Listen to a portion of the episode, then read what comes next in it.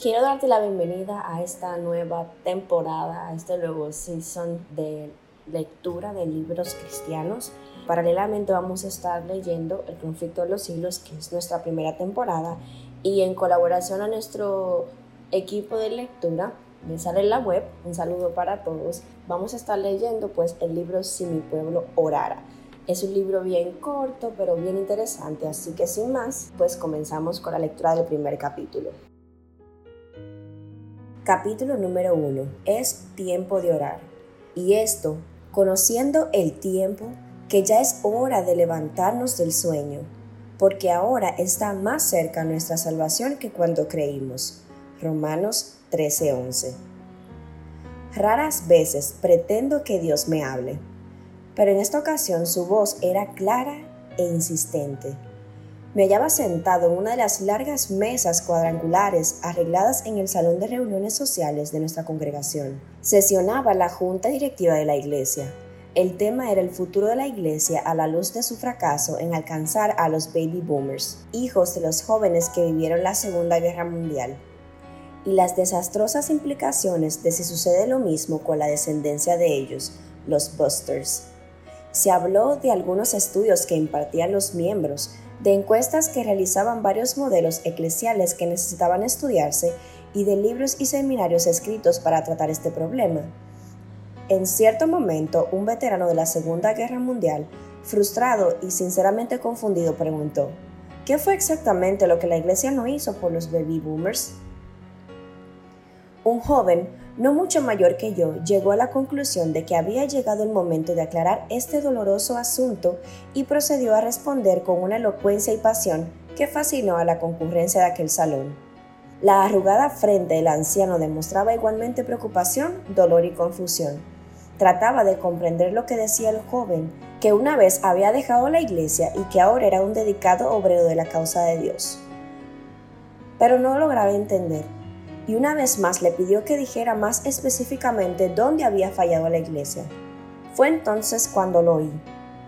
A menos que mi pueblo se una en oración y se arrepienta de las heridas que me ha causado y del mal que se han producido unos a otros, nada de lo que se ha dicho jamás hará una diferencia.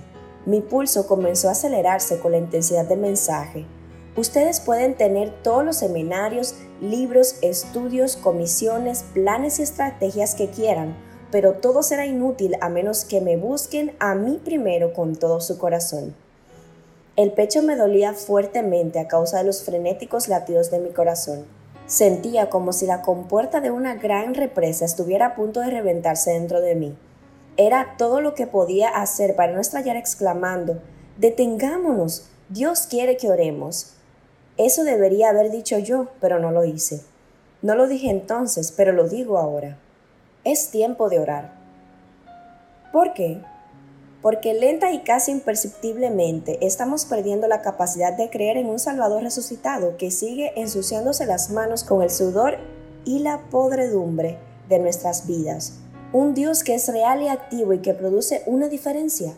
Jesús dejó la tumba hace dos mil años, pero nosotros nos hemos arreglado para sepultarlo bajo un montón de trivialidades religiosas y minúsculas luchas interiores, que lo mantienen distante e impotente para ser significativo a nuestras vidas.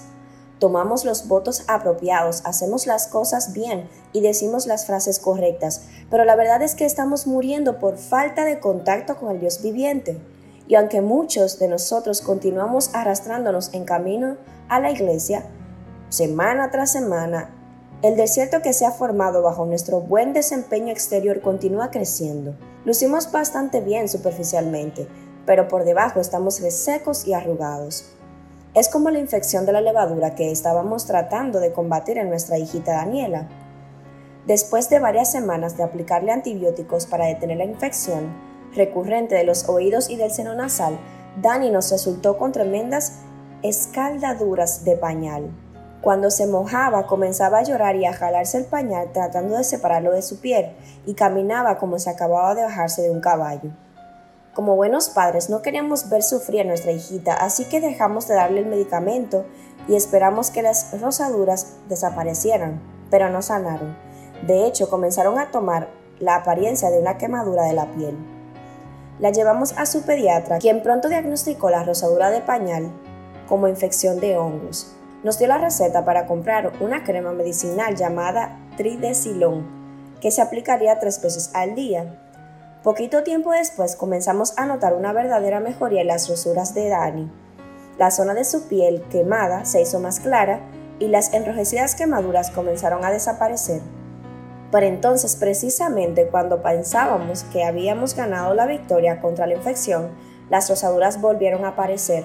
Dani comenzó a jalarse el pañal otra vez y su piel volvió a tener la apariencia de quemadura, tal como antes que comenzáramos a aplicarle el tridecilón. Corrimos nuevamente al doctor, y fue en este segundo viaje cuando descubrimos la fuente de los problemas de nuestra hijita.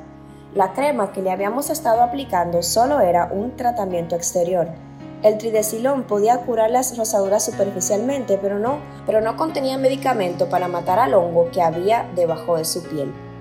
¿Por qué no se nos dijo esto desde el principio? No lo sé. Pero todo lo que en realidad habíamos hecho era prolongar los sufrimientos de nuestra hijita.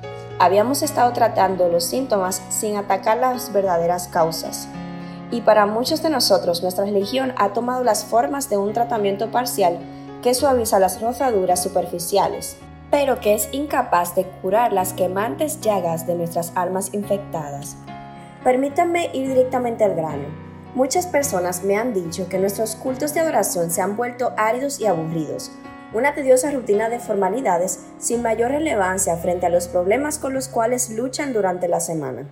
Los efectos de nuestra sed espiritual son inconfundibles y dolorosos corazones endurecidos, lenguas viperinas, caras largas y angustiadas de quienes pretenden ser redimidos, congregaciones que continúan su larga historia de pastores devorados con resbalosos cambios de todo tipo, ausentismo de nuestros jóvenes, insano aislamiento que nos aleja de las personas por las cuales deberíamos trabajar y un amor por la verdad por encima del amor a las personas que neutraliza nuestra capacidad de ser compasivos y nos hace tan faltos del Espíritu de Dios como los montes de Gilboa estaban desprovistos de lluvia y de rocío. Estos son síntomas de una condición que solo Jesús puede curar. Yo sé que usted ora, pero la oración puede llegar a verse como una actividad religiosa más, y para muchos pareciera una negativa a comprometerse a subirse la manga de la camisa y hacer las obras de verdad del cristianismo. Muchos cristianos perciben la promesa estoy orando por ti como una máscara que proyecta la piedad, pero esconde una actitud indiferente y perezosa de parte del que ora. Pero esta no es la oración de la cual estoy hablando. Este libro trata de la oración que produce reavivamiento, la clase de oración que, como pueblo, deberíamos practicar a fin de ver cambios reales y duraderos en nuestra iglesia y en nuestra vida es acerca de la honestidad para reconocer dónde estamos espiritualmente y para admitir cuánto necesitamos a Jesús. Este libro no trata de cómo lograr que Dios haga lo que queremos o cómo crear una Burger King celestial donde usted puede tener las bendiciones a su gusto y al instante. Si esto es lo que usted busca, marcó el número equivocado. Pero si usted, como yo, ansía experimentar la clase de comunión con Dios que lo liberará de su cristianismo blando, impotente y aparente, para ponerlo en el lugar donde está la acción, cara a cara y corazón a corazón con Jehová Peca, el Dios que escucha. Entonces hablemos. O todavía mejor, oremos. Ninguna otra cosa puede producir el reavivamiento ni la verdadera piedad que tan desesperadamente necesitamos como puede hacerlo la oración. Creo que Dios está llamando a su iglesia a orar como nunca antes. Quiero invitarte a explorar conmigo una de las más grandes promesas y llamamiento a orar que existe en la Biblia.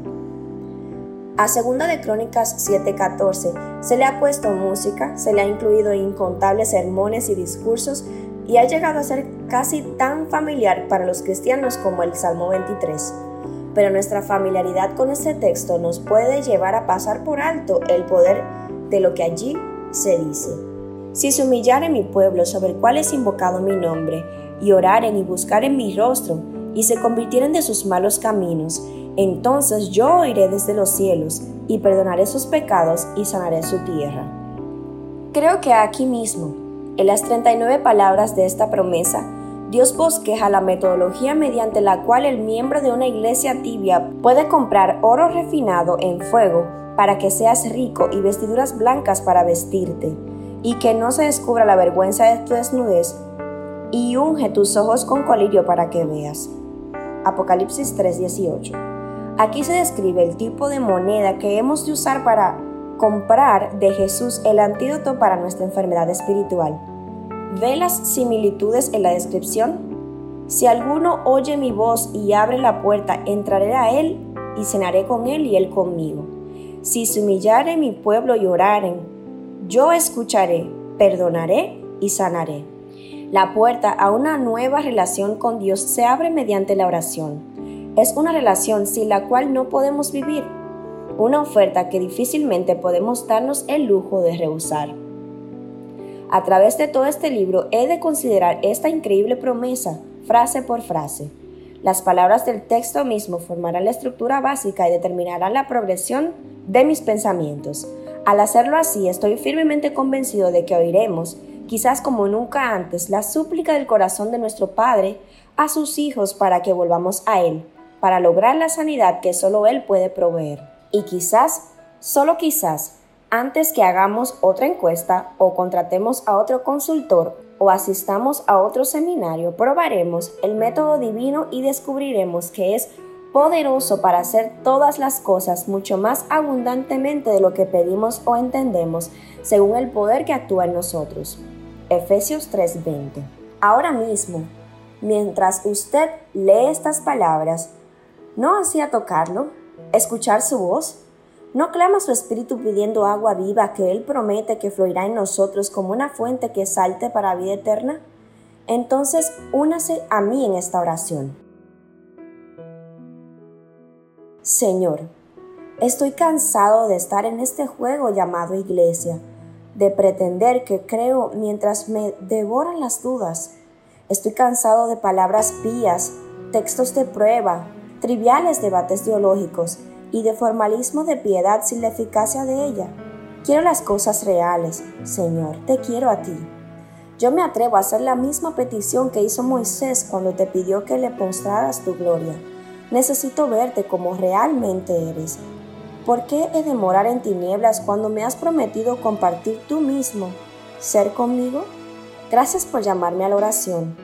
Te confieso que no sé orar cómo tocar realmente tu corazón y entrar al gozo de tu compañerismo, pero lo deseo profundamente. Como lo hiciste con Pedro aquella noche sobre el lago, invítame a ir a ti y yo iré. Solo enséñame a mantener mis ojos fijos en ti, mientras doy mis primeros trémulos y vacilantes pasos. Debo aferrarme a ti, Señor, y si he de vivir o conocer algún día la vida abundante que viniste a darme, tú debes tomar mi mano Aquí estoy.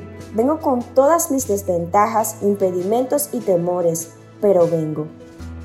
Al venir a ti, Señor, por favor, haz de mi vida un milagro de tu amor y de tu gracia.